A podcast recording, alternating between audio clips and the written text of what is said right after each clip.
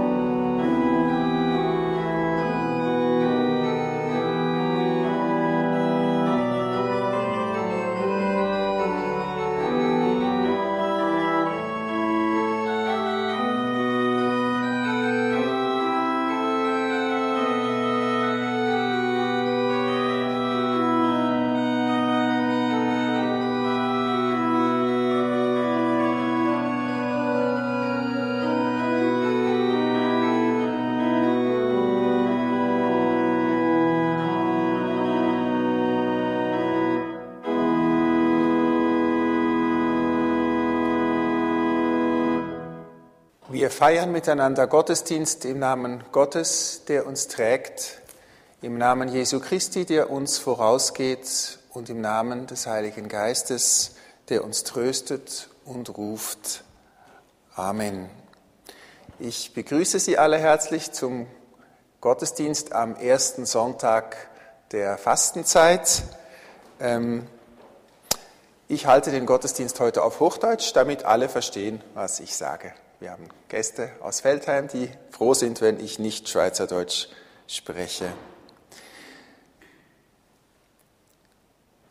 Letztes Wochenende war die Fasnacht, die katholische Fasnacht und äh, natürlich die Fasnächtler feiern jetzt noch weiter. Die, viele haben ja vier, fünf Wochenenden lang die Fasnacht, aber eigentlich ist seit Mittwoch Fastenzeit. Es war Aschermittwoch und ähm, das ist die Zeit, an der wir uns an das Leiden, Sterben und den Tod von Jesus Christus erinnern. Und das ist ja für sich so ein, ein eigenes, auch oft schwieriges Thema. Und ähm, wir haben hier vorne den Jesus mit den Wundmalen, den gekreuzigten und auferstandenen Christus, der die Zeichen von Folter, Kreuzigung und Tod an sich trägt ähm, ja, das ist eine wichtige Denkfigur im Christentum. Der Tod, das Sterben und der Tod Jesu Christi hat eine zentrale Bedeutung für uns. Und daran erinnern wir uns ja auch beim Abendmahl. Wir haben die Einsetzungsworte von Paulus.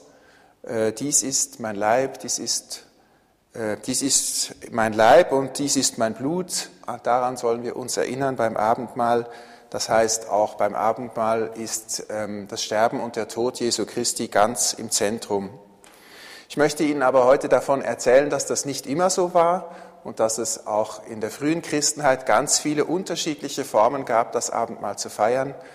Ein wenig darüber nachdenken, wieso wir heute genau nach dieser Form das Abendmahl feiern und dass es vielleicht auch Möglichkeiten gäbe, das Abendmahl ganz anders zu deuten und die Abendmahlseinsetzungsworte ganz anders zu hören.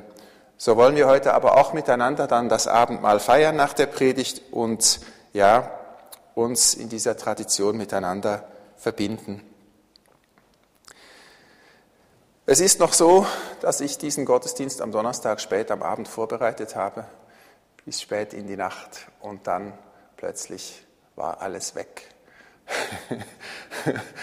und dann habe ich zum ersten Mal in all den Jahren äh, gedacht, ja gut, dann halte ich den Gottesdienst einfach ganz frei. Wird mir doch schon wieder einfallen, was ich eigentlich sagen wollte. Und ja, es ist jetzt ein bisschen ein Gemisch geworden. Sie werden sehen, die Predigt ist vielleicht ein wenig anders als sonst, aber naja, wir werden sehen. Ich lade Sie jetzt einmal ein zu einem Lied. Wir singen bei der Nummer 456 im Gesangbuch Korn, das in die Erde in den Tod versinkt. Wir singen die Strophen 1, 2 und 3, alle drei. Und ich bitte Sie, wenn Sie können, zum Singen aufzustehen.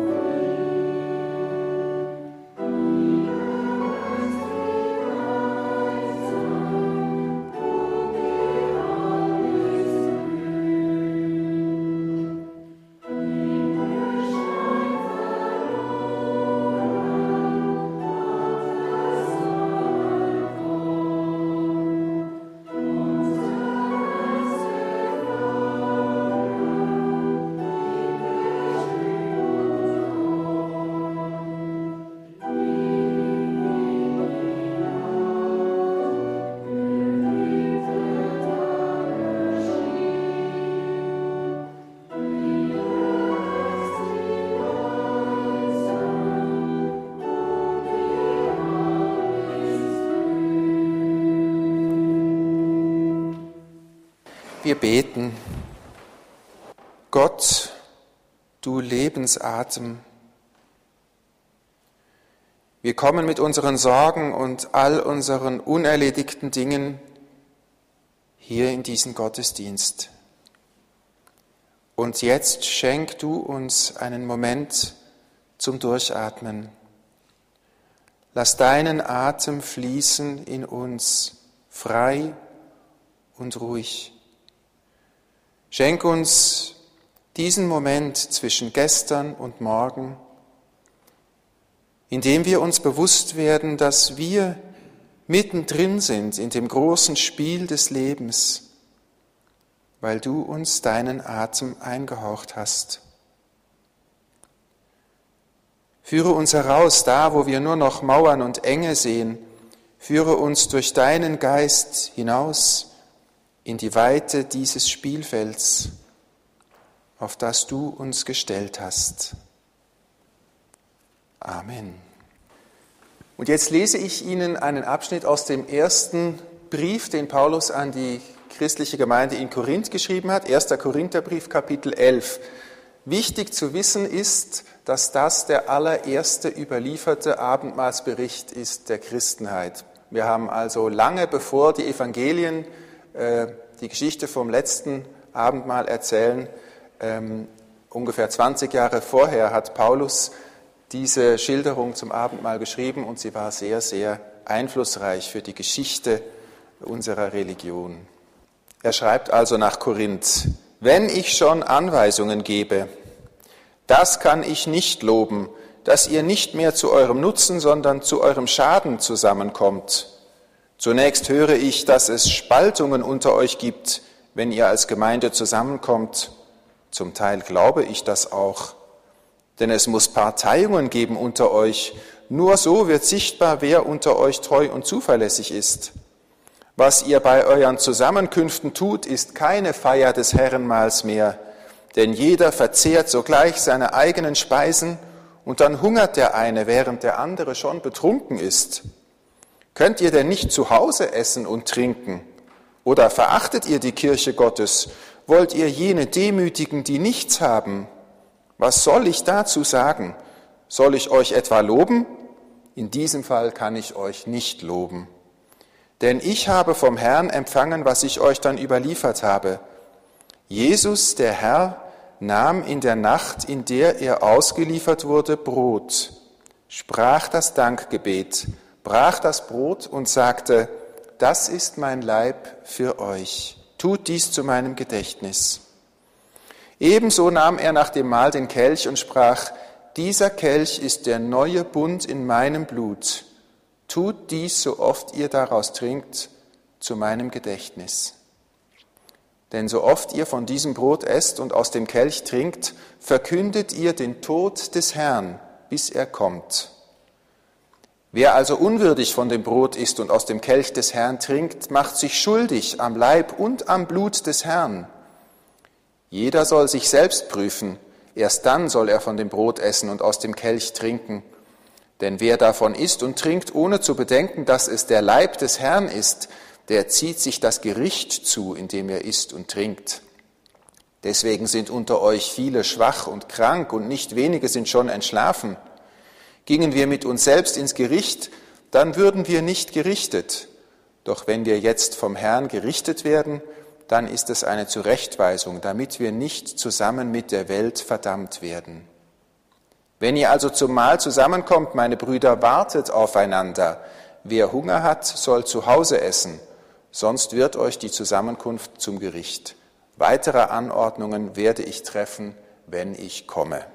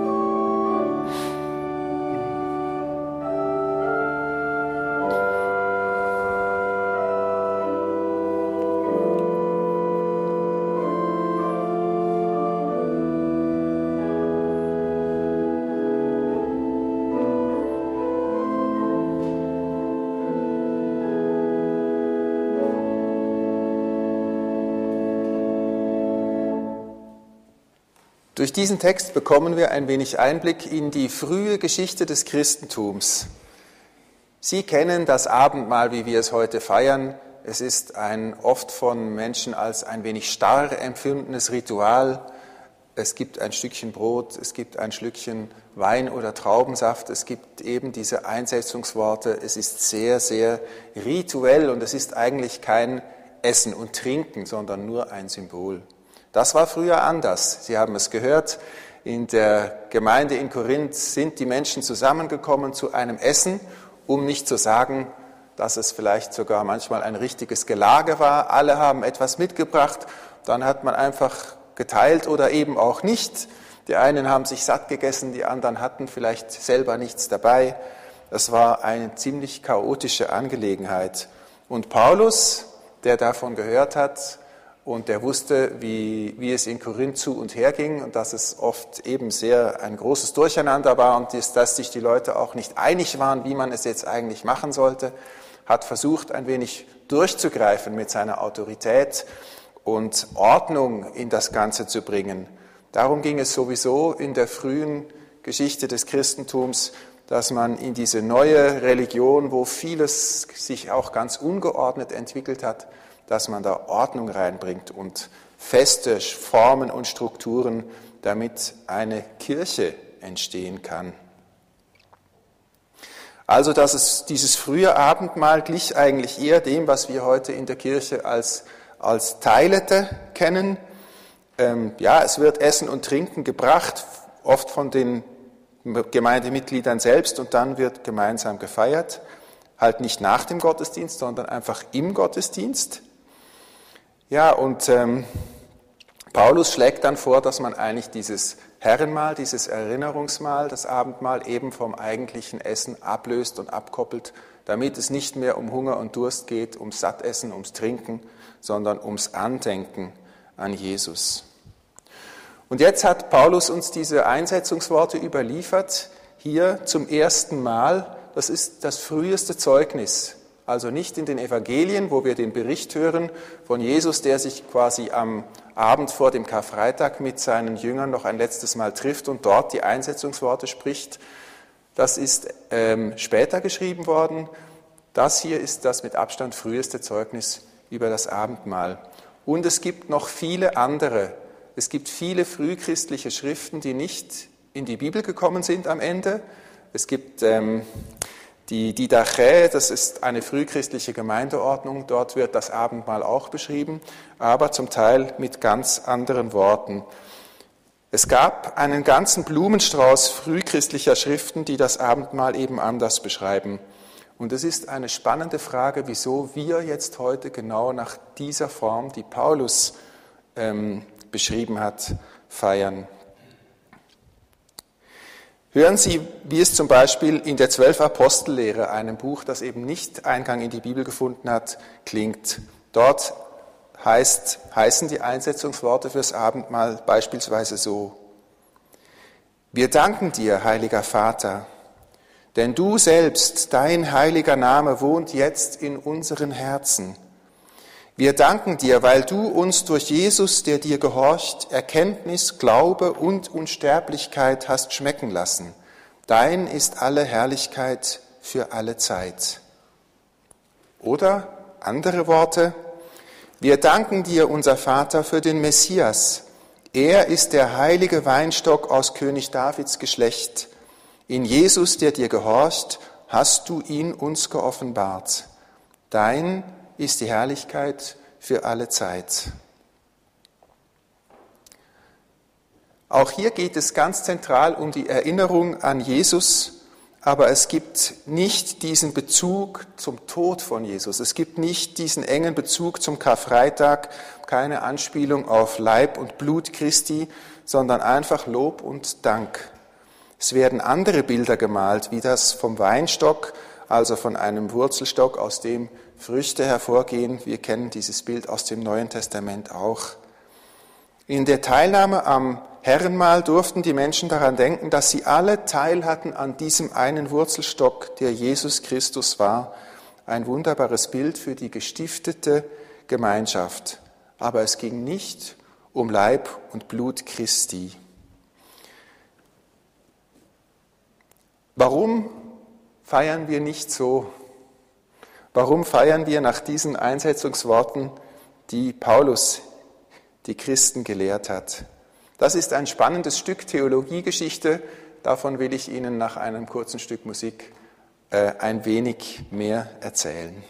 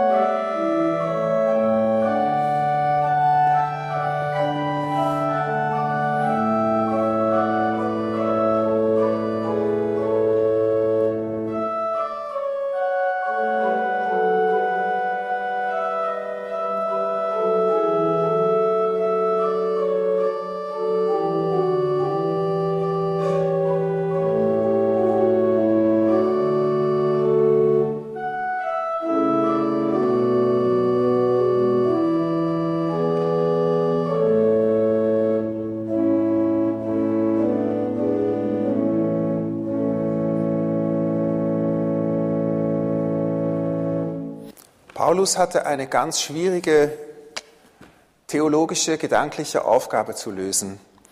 Er hat eigentlich die Gemeinde gelehrt, dass mit dem Tod Jesus Christi am Kreuz der alte Opferkult an ein Ende kommt, dass es vorbei ist mit Opfern, dass wir keine Opfer mehr brauchen.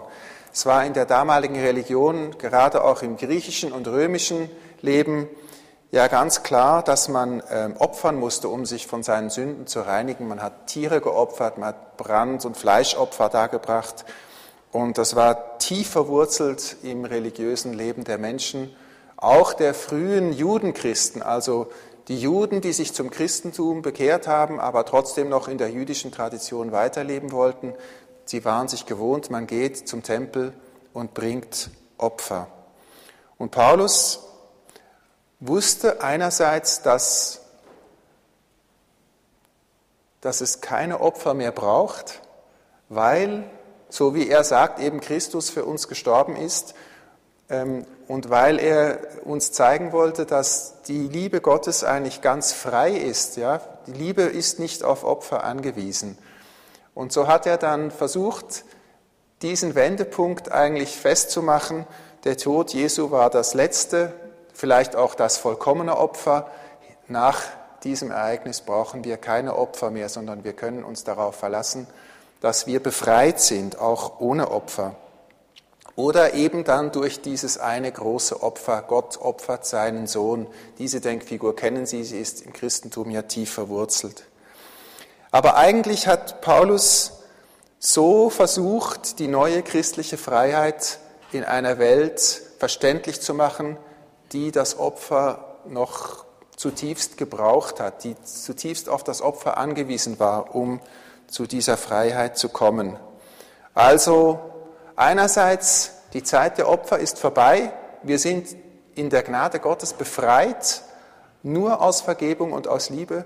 Und andererseits, ja, dann lasst uns doch sagen, Christus war das letzte große, vollkommenste Opfer. Paulus wollte diese diesen Opferkult überwinden und hat aber dazu ein bisschen Zugeständnisse machen müssen und musste den Menschen eigentlich sagen, ja, damit wir die Opfer hinter uns lassen können, glauben wir jetzt, dass eben wir ein letztes großes Opfer bekommen haben. Gott hat uns seinen eigenen Sohn zum Opfer gebracht, damit wir befreit sind. Das war wichtig, um das Christentum in, in der griechischen, römischen und auch in der jüdischen Kultur ähm, den Menschen verständlich zu machen, damals. Und heute ist es irgendwie gerade umgekehrt. Viele von uns, wir heutigen, wir haben überhaupt keinen Bezug zu diesem Opferkult, zum Opfergedanken. Wir haben das weit hinter uns gelassen. Und für viele Menschen ist der Gedanke an diesen leidenden und sterbenden Christus, der für unsere Sünden sterben muss, sehr fremd und ähm, ja irgendwie sogar abstoßend. Und an dieser Stelle ist es eben spannend, sich zu überlegen, ähm, ja, was gab es denn noch für andere Deutungen für das Abendmahl und wie können wir denn das sonst noch verstehen? Sie wissen zum Beispiel, im Johannesevangelium gibt es diesen Abendmahlsbericht nicht. Es gibt die Einsetzungsworte auch nicht. Also das Johannesevangelium bezeugt eben eine christliche Strömung, die ähm, anders dachte. Dort haben wir ähm, bei der Einsetzung oder anstelle einer Einsetzung haben wir einfach die Fußwaschung.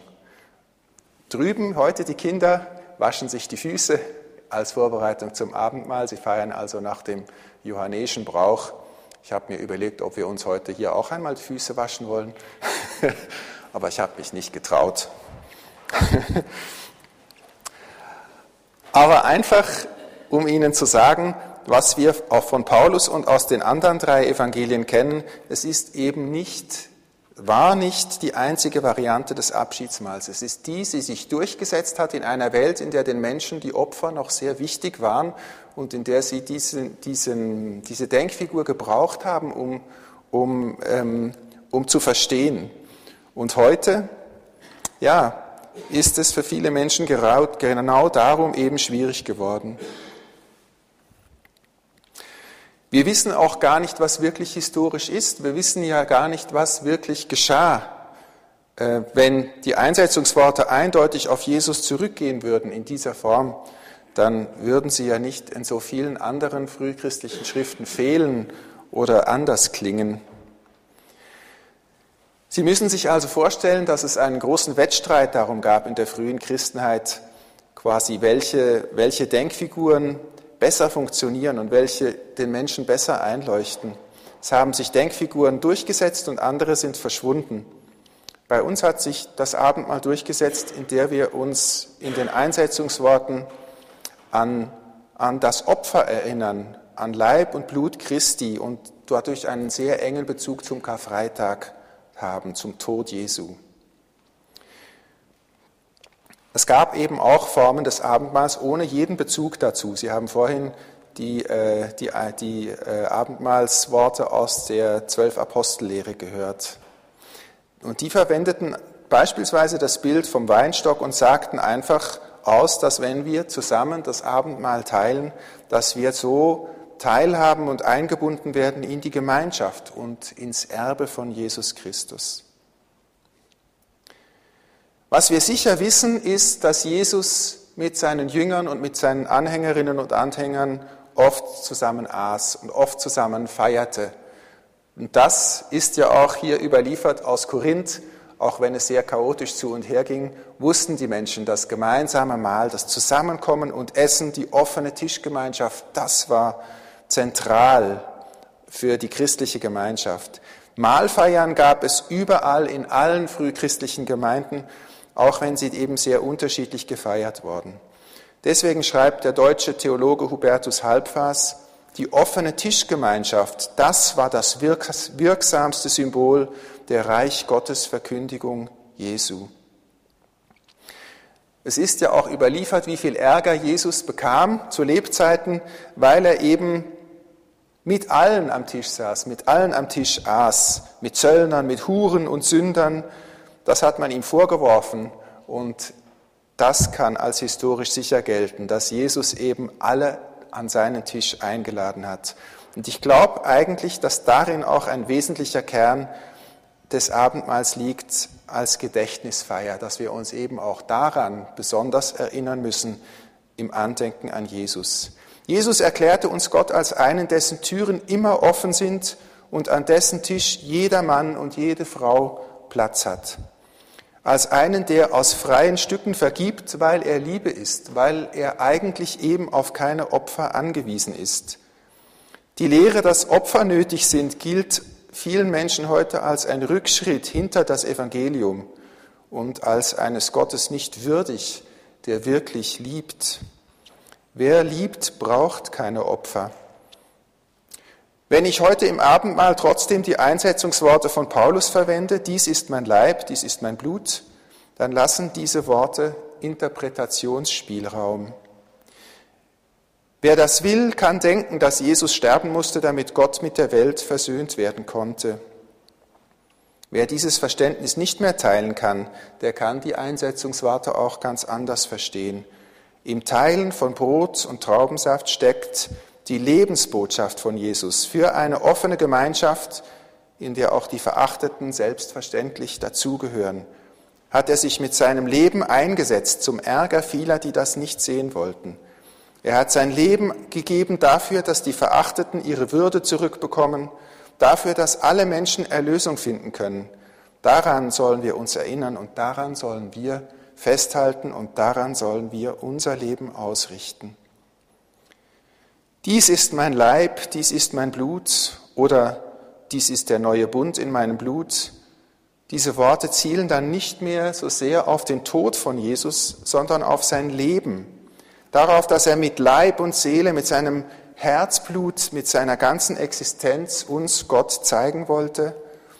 Die Worte zielen dann auf seine Hingabe, aber nicht im Sinn eines planmäßigen, unbedingt notwendigen Opfertodes, sondern im Sinn seiner Lebensbotschaft. Darum möchte ich mit Ihnen heute das Abendmahl feiern als Feier der Liebe und der Öffnung, wir signalisieren damit, dass wir einander annehmen im Geist Jesu und dass wir diese Annahme auch nicht auf den exklusiven Kreis derer beschränken, die am Mahl teilnehmen. Gerade darin besteht ja auch unsere Kraft als Volkskirche. Das, was uns oft vorgeworfen wird, wir seien zu wässrig, zu beliebig, zu allgemein, das ist doch eigentlich genau unsere Kraft, unsere innere Weite. Es geht nicht um Lehrsätze und um Rechtgläubigkeit, sondern es geht um Offenheit, um Annahme, um die Bereitschaft zu teilen und zu versöhnen. Dankbar Gott, Dankbarkeit vor Gott für alles, was er uns in seiner überfließenden Liebe schenkt, bis hin zur Vergebung aller aufrichtig bereuten Schuld und zum ewigen Leben. Amen.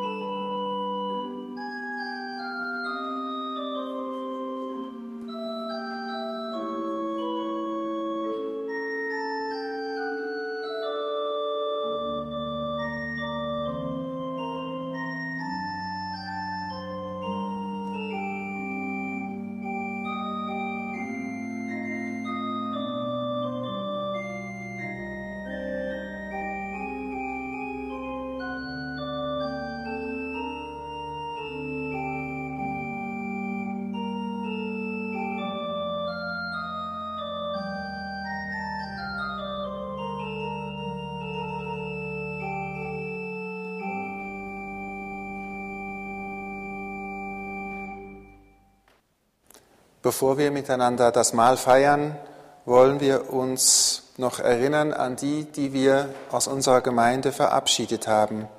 In der vergangenen Woche haben wir Abschied genommen von Lisa Zurkirchen aus Möhrigen, die verstorben ist im 103. Lebensjahr. Das war unsere älteste Einwohnerin.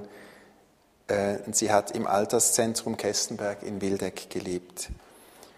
Wir haben Abschied genommen von Andres Wildi, der verstorben ist in seinem 93. Lebensjahr, der zuletzt gewohnt hat im Altersheim Hungeligraben in Niederlenz. Und wir haben Abschied genommen von Ria Müller, die verstarb in ihrem 92. Lebensjahr daheim an der Steinackerstraße 17 in Möhrigen. Wer sie gekannt hat, möge den Verstorbenen ein liebevolles Andenken bewahren und wir wollen sie und alle, die um sie trauern, einschließen in unsere Gebete. Jesus Christus spricht, ich lebe und ihr sollt auch leben.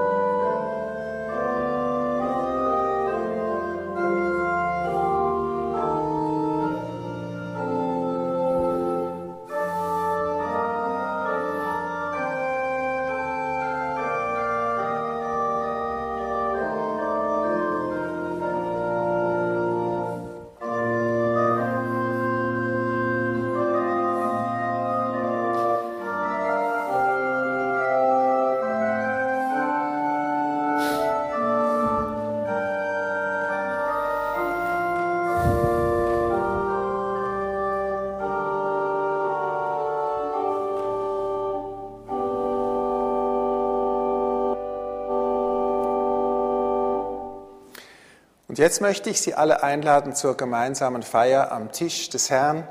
Äh, ich bitte Sie, ich glaube, wir feiern hier vorne zusammen im Kreis. Ich möchte Sie alle bitten, nach vorne zu kommen und hier im großen Kreis zusammenzustehen. Wenn Sie sitzen möchten, wenn das Stehen mühsam ist, dann können Sie sich ohne weiteres hier auf einen der Stühle setzen oder auch in den vordersten Kirchenbank. Und wenn Sie überhaupt sitzen bleiben möchten, weil es Ihnen beschwerlich ist, nach vorne zu kommen, dann bringen wir Ihnen das Abendmahl. Aber ich bitte nun alle hier nach vorn. Jesus Christus lädt uns alle ein an seinen Tisch. Egal wie wir hier sind, ob wir traurig sind oder fröhlich, jung oder alt, namhaft oder unscheinbar, reformiert oder katholisch, gesund oder krank, ganz egal. Sein Tisch war offen für alle. Und er sagte, wer zu mir kommt, muss nicht mehr hungern, wer an mich glaubt, muss keinen Durst mehr leiden. Gott, so bitten wir dich, mach uns bereit für das Mahl an deinem Tisch. Vergib uns, wo wir an dir oder aneinander schuldig geworden sind und treib uns an, dass wir den steinigen Weg zur Versöhnung immer wieder gehen. Lass uns an deinem gedeckten Tisch all die nicht vergessen, die immer noch Hunger und Durst leiden an Leib und Seele. Mach uns bereit für deinen Traum einer neuen Schöpfung. Amen. Barmherzig und freundlich ist Gott. Hört, was Gott sagt. Ich löse deine Verbrechen auf wie eine Wolke und deine Verfehlungen wie Nebel. Kehr um zu mir, ich befreie dich. Und Jesus, unser Heiland, ruft uns zu, kommt her zu mir, alle, die ihr beladen und geplagt seid und einen Haufen auf dem Buckel habt. Ich will euch Ruhe schenken. Ich komme suchen und retten, was verloren ist, und wer zu mir kommt, den werfe ich nicht hinaus. Am Abend vor seinem Tod und am Abend nach seiner Auferstehung hat Jesus Brot genommen, hat dafür gedankt, hat es gebrochen, seinen Jüngern gegeben und gesagt, nehmt und esst, das ist mein Leib, der gegeben wird für euch. Tut das zu meinem Andenken. Dann hat er den Becher genommen und gesagt, trinkt alle hier aus diesem Becher. Dieser Becher ist der neue Bund in meinem Blut. Tut das zu meinem Gedächtnis. Wir alle sind, heißen nicht nur Kinder von Gott, sondern wir sind es auch. Darum beten wir gemeinsam voller Vertrauen. Unser Vater im Himmel, geheiligt werde dein Name, dein Reich komme, dein Wille geschehe, wie im Himmel so auf Erden. Unser tägliches Brot gib uns heute und vergib uns unsere Schuld, wie auch wir vergeben unseren Schuldigern. Und führe uns nicht in Versuchung, sondern erlöse uns von dem Bösen. Denn dein ist das Reich und die Kraft und die Herrlichkeit in Ewigkeit. Amen. Seht, Brot und Traubensaft, Stärkung für unseren Weg. Kommt und schmeckt, wie gut es Gott mit uns meint.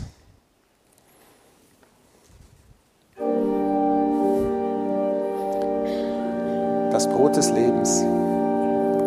Das Brot des Lebens.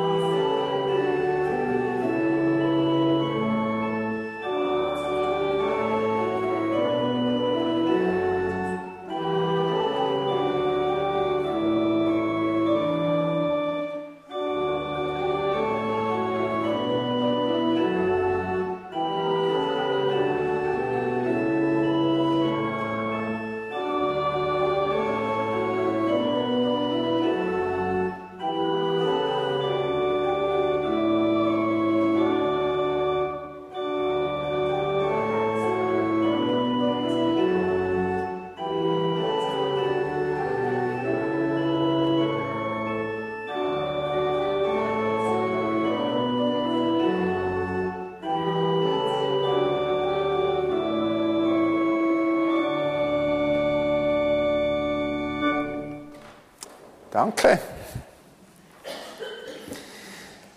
Ich danke Jamie Russo, unserer Sigristin, und Christina Ishi, unserer Organistin, für alle Vorbereitungen und das gemeinsame Feiern. Danke möchte ich auch Willet Wernle und Flavia Mastore sagen. Sie sind nicht hier, sondern sie sind drüben in der Jugendstube vom Pfarrhaus mit einer Schar Kindern und feiern dort auch gemeinsam das Abendmahl, eben mit Fußwaschung, glaube ich. Nach der johannäischen Tradition würden wir Theologen sagen. Wenn Sie das Abendmahl einmal erleben wollen, nach dieser korinthischen Tradition ein bisschen ungeordneter und wirklich als ein Essen, dann kommen Sie am 2. April in den Gottesdienst. Wir feiern am 2. April einen Zmorge- oder Brunch-Gottesdienst, wo wir im Gottesdienst gemeinsam frühstücken, weil wir dann anschließend gestärkt noch eine wichtige Konferenz, die Weitblick-Konferenz der Kirchgemeinde durchführen, wo wir nachdenken über den künftigen Weg der Kirchgemeinde und über die Gestaltung unseres überbaubaren Areals im Unteresch in Möriken. So chaotisch wie in Korinth wird es nicht.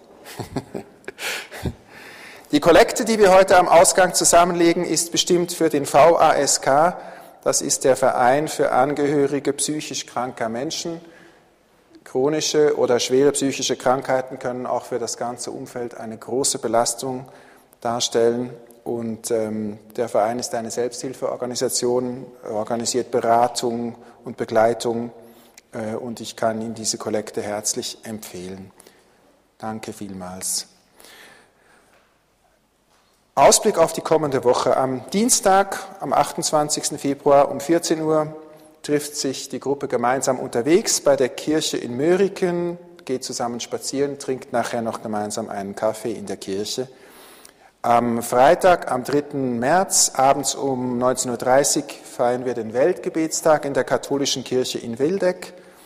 Und am nächsten Sonntag, 5. März, feiern wir zum ersten Mal seit 2019 wieder den äh, Suppentag, den ökumenischen Suppentag im Gemeindesaal in Möriken um 10.30 Uhr Gottesdienst und anschließend um circa 11.30 Uhr gemeinsames Suppensmittag. Dann weise ich Sie noch darauf hin, ab 1. März ist, findet die spirituelle Woche statt, also die Fastenwoche. Man kann sich noch anmelden im reformierten Pfarramt in Niederlands bei Pfarrerin Christine Soland. Ähm, wir führen seit vielen Jahren diese Fastenwoche äh, gemeinsam durch, aber Christina Soland hat den Lied und nimmt die Anmeldungen entgegen. Pfarrerin Regula Blindenbacher wirkt in dieser Woche auch noch mit. Und dann am 9. März noch eine Voranzeige haben wir das Vierabendbier in der Kirche Mörigen. Ähm, das findet immer äh, am ersten Donnerstag oder hier jetzt eben am zweiten des Monats um halb sieben statt in der Kirche. Diesmal haben wir dann um halb acht, um 19.30 Uhr noch eine Lesung mit Musik. Thomas Gröbli liest aus seinem Gedichtband Einen Augenblick Staunen. Thomas Gröbli hat eine schwere chronische Krankheit, ALS. Er bereitet sich auf sein Sterben vor und denkt in seinen Gedichten und Gedanken nach über, über das Sterben, über das Leiden und über äh, ja, auch über das Leben. Es ist sehr eindrücklich und ich empfehle Ihnen diese Lesung herzlich. Toni Reynold wird die Lesung musikalisch mit Perkussion und Schlagzeug begleiten. Hinten hier liegt auch ein Flugblatt auf, das können Sie gerne mit nach Hause nehmen. Nun lade ich Sie zum Schluss noch einmal ein zum Aufstehen und Singen bei der Nummer 348, die Gnade unseres Herrn Jesus Christus und wir bekommen noch den Segen mit auf den Weg.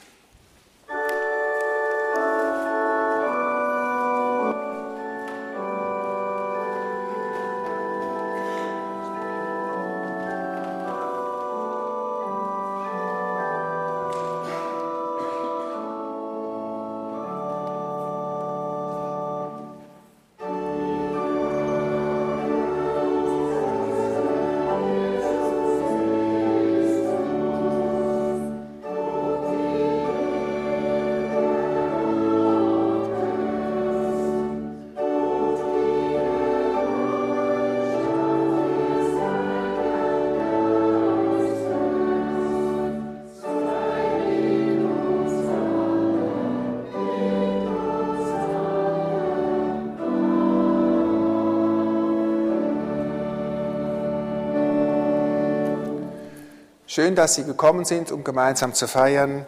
Gehen Sie gesegnet und gestärkt in die nächste Woche. Geht mit Gott.